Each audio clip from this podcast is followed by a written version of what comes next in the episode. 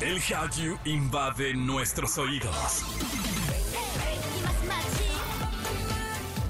Súbete a la ola coreana. Caras bonitas y coreografías perfectas. Aquí comienza Exa K-Pop con Opa Kim. En Exa FM 104.9.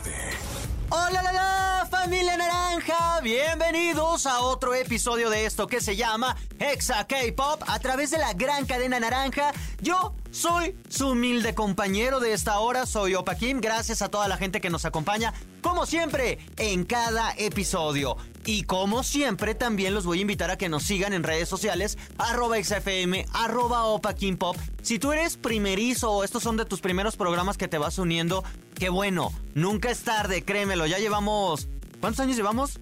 Como 5 años, 7 años, no me acuerdo, haciendo Exa K-Pop. Siempre, súbanse, todavía hay espacio en este tren del Hallyu.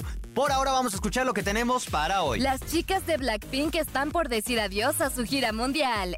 NCT tendrá nuevo cómic, ¿de qué tratará? Y Sansi nos cuenta sobre la nueva gira de Les Seraphim en Seúl, un show que se ve increíble. Y comenzamos con música de Eric Nam porque tiene música nueva y esta canción tiene, la verdad, una vibra bien chidita. Escúchenla, se llama Don't Live Yet, Eric Nam. Y en todas partes, ponte Exa. Exa K-Pop. Exa K-Pop. Estás escuchando Exa FM y Blackpink dice adiós a su gira mundial y el futuro de este grupo es incierto.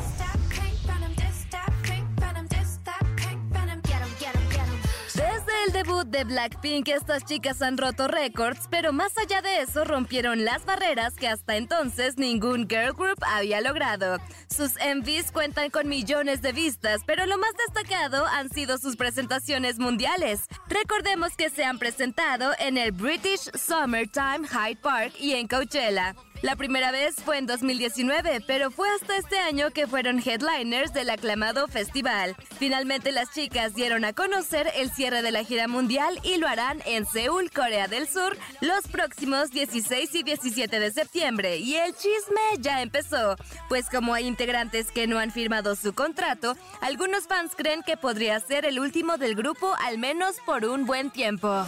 Y algo de cierto hay, porque no han lanzado música nueva para hacer un nuevo tour o algo diferente. Sí tengo sentimientos encontrados porque una parte está bien, también necesitan descansar porque una gira mundial en verdad es súper agotadora. Yo nunca la he tenido, pero me imagino viajar de país a país y luego llegar, prepararte, es demasiado cansado. Pero por otro lado, conocemos el pasado de YG Entertainment y lo que le hace a sus grupos. Y ahora que no han firmado contrato, Ay, se ve como medio, se ve bien incierto. Por ahora vamos a escucharlas y a disfrutarlas. Ellas son Blackpink, esto se llama How You Like That y en todas partes, ponte Exa. Exa K-Pop. Los que siguen creciendo en edad, en éxito, en integrantes y en proyectos son los chicos de NCT, quienes ahora tendrán su propio cómic.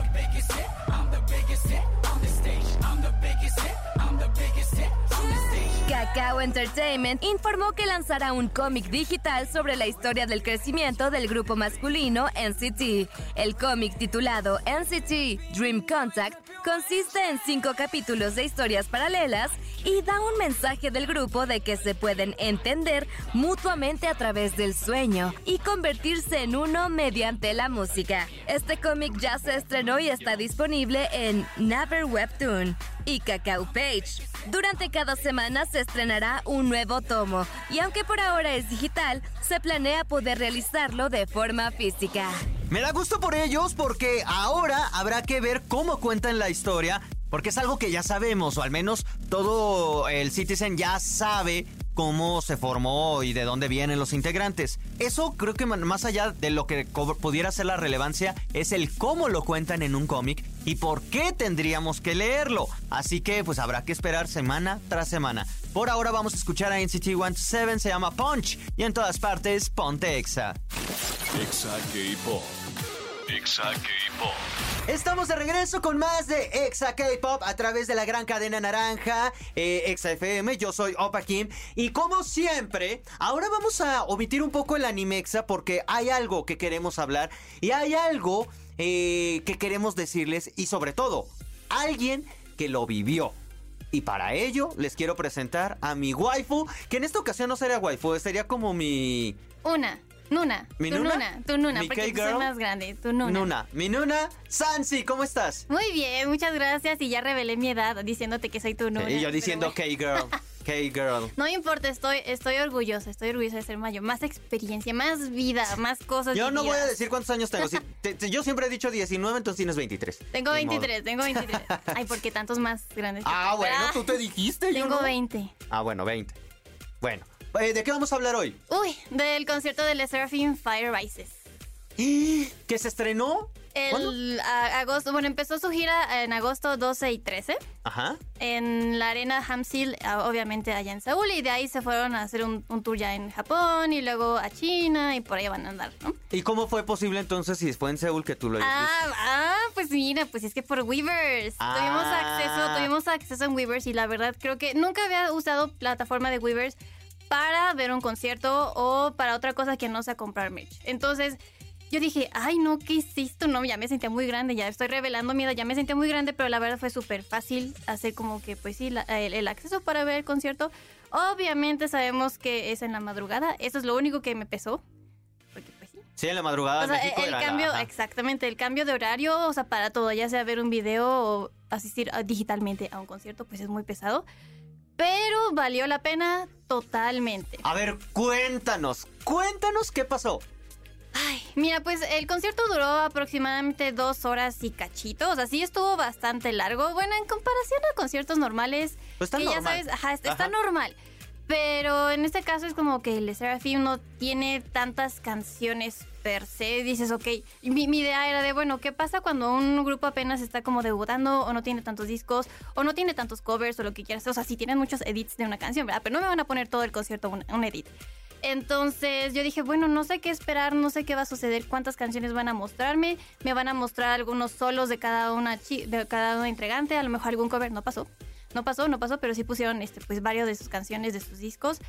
Pero aquí sí es donde les digo, mi pero fue 50% performance, 50% hablado.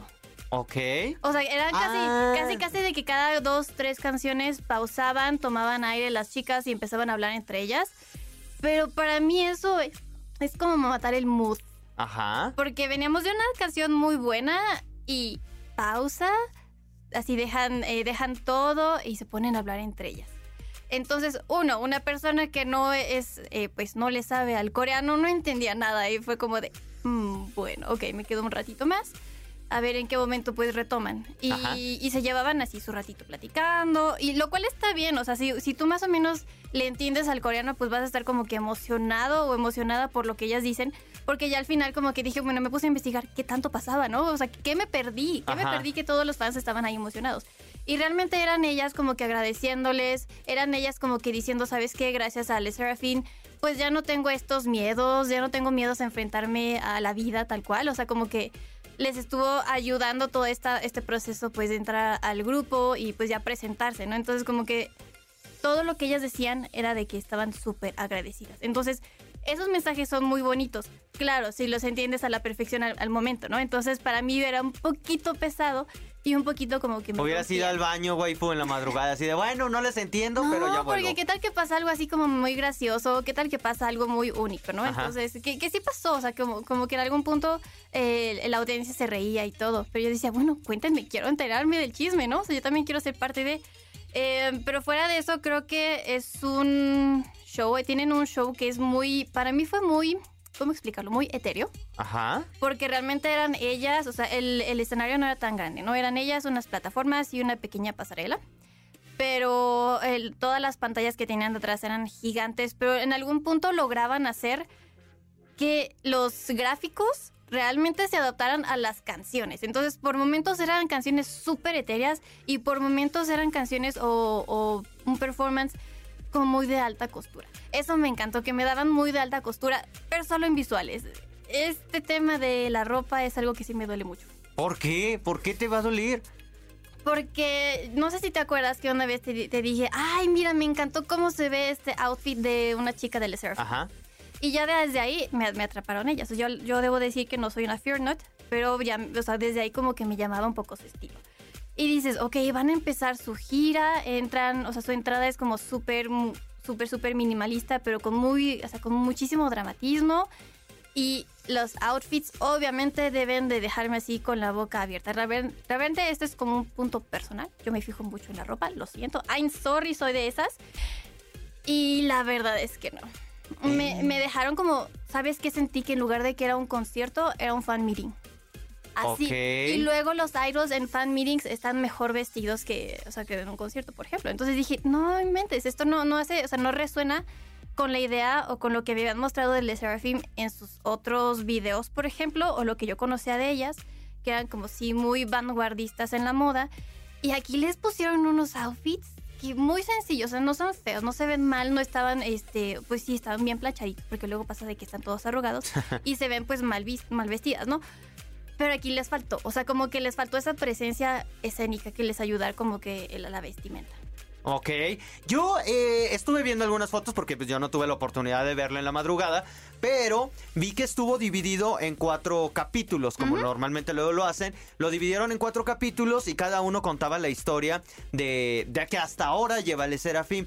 Yo lo que me preguntaba era, ok, está padrísima la idea, pero llevan un año de en la industria, ¿qué tanto pueden contar?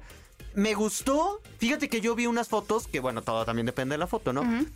Que las pantallas eran gigantes, gigantes. O sea, ya se veían así miniaturas comparadas con las pantallas. Se ve brutal. La producción audiovisual sí me sorprendió muy cañón. Eh, empezaron con. Vi el setlist. Me gustó, fíjate. De, de, de, cómo lo empezaron. Creo que la segunda canción fue Antifragile.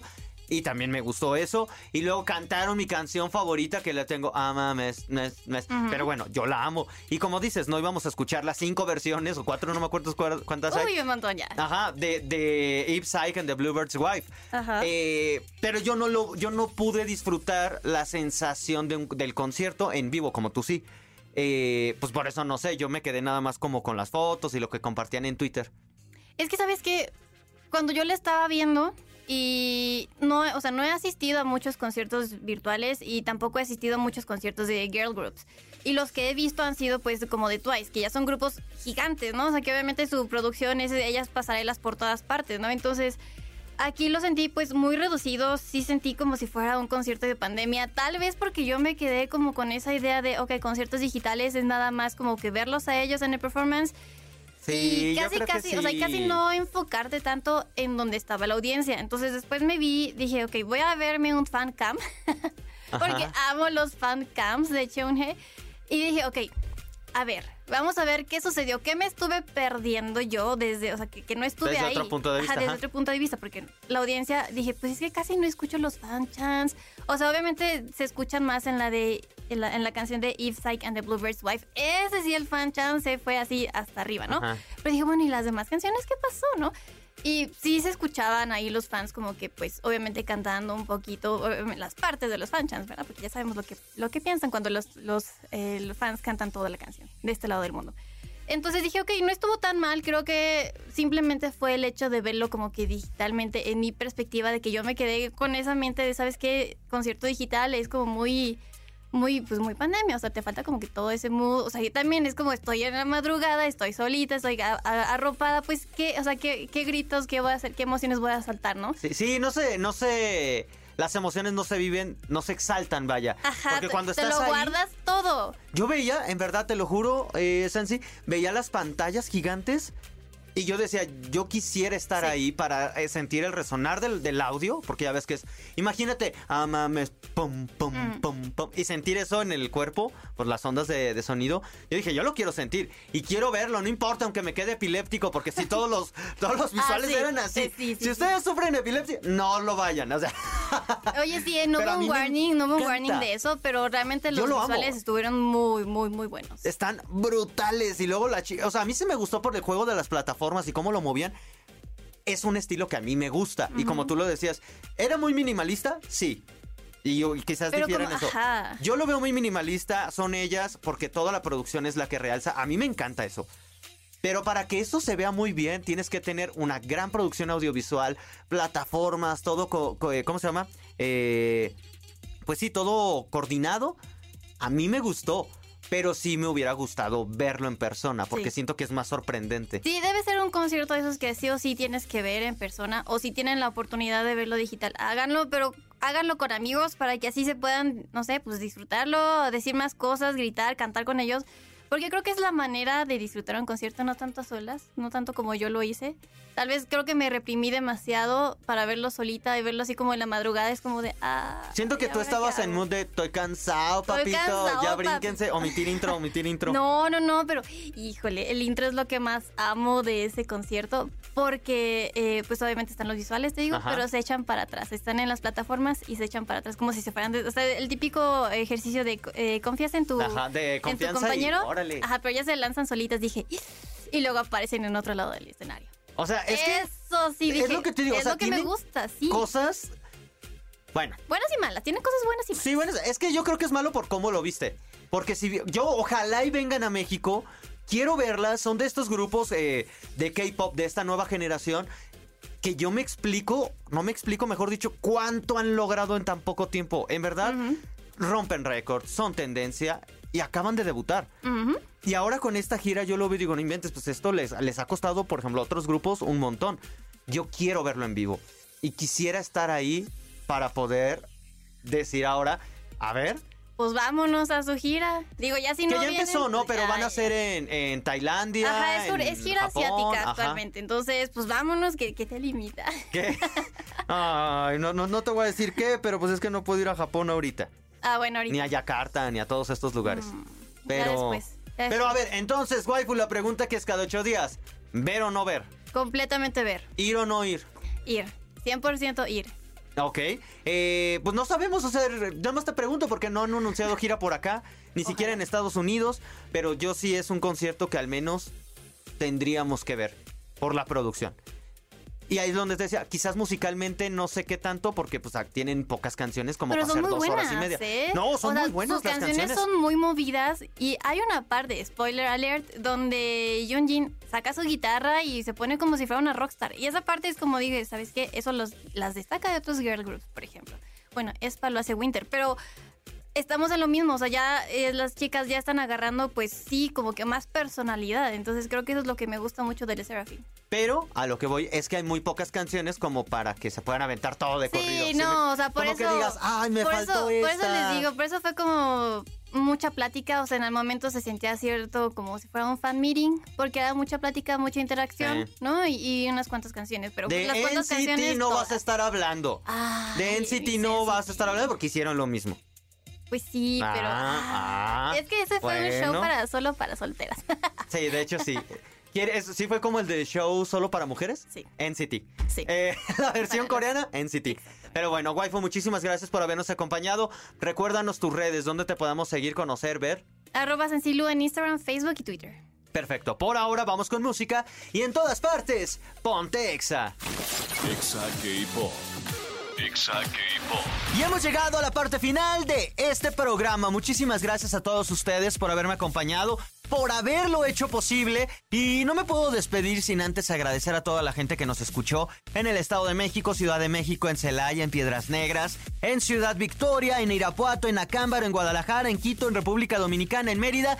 Y próximamente Próximamente vamos a tener, bueno, en el próximo episodio vamos a tener invitados especiales, pero no se imaginan la talla, el nivel de los próximos invitados. Por ahora, las recomendaciones que nos agreguen en podcast, en su plataforma favorita, síganos como Exa K-Pop. Cuídense mucho, tomen agüita, sean felices y yo los espero en el próximo programa. Anión.